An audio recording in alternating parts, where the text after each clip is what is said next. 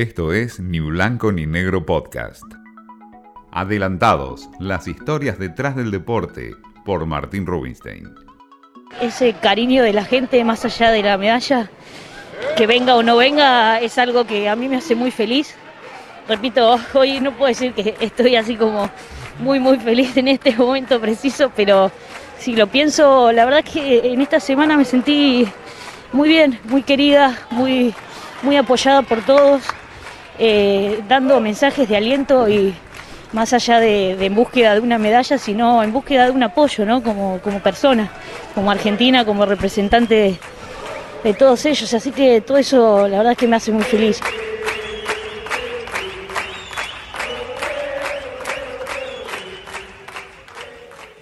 Lo que es para un atleta olímpico poder estar presente en una villa y en una competencia tan importante como es un Juego Olímpico. No me quiero imaginar lo que debe ser para un atleta argentino estar en su último Juego Olímpico. En este caso, podemos mencionar a tres.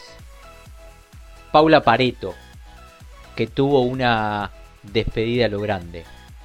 Campeón olímpico allá por Río 2016 lamentablemente no pudo llegar a las finales para pelear por una medalla en este Tokio 2021, pero tuvo una despedida a lo grande, con sus pares, un reconocimiento con aplausos, con gritos y la verdad para ponerla como las deportistas más grandes de la historia en el ámbito nacional.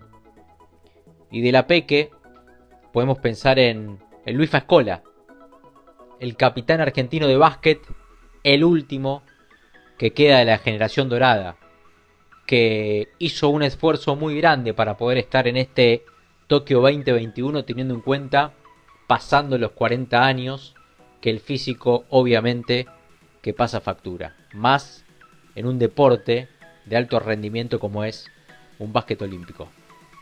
Y por último podemos, lamentablemente, en un caso particular, la esperanza y la ilusión que tenía Germán Charaviglio, el garrochista, que fue el único atleta nacional que ni siquiera pudo competir, porque después de varios resultados negativos y un PCR positivo, lo dejó afuera de la competencia.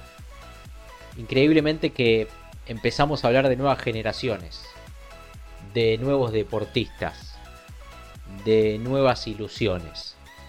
Y estos tres, algunos con medalla y otro con recorridos y kilometrajes en un juego olímpico, sin ninguna duda, quedarán en la historia del deporte argentino. Esto fue Ni Blanco ni Negro Podcast.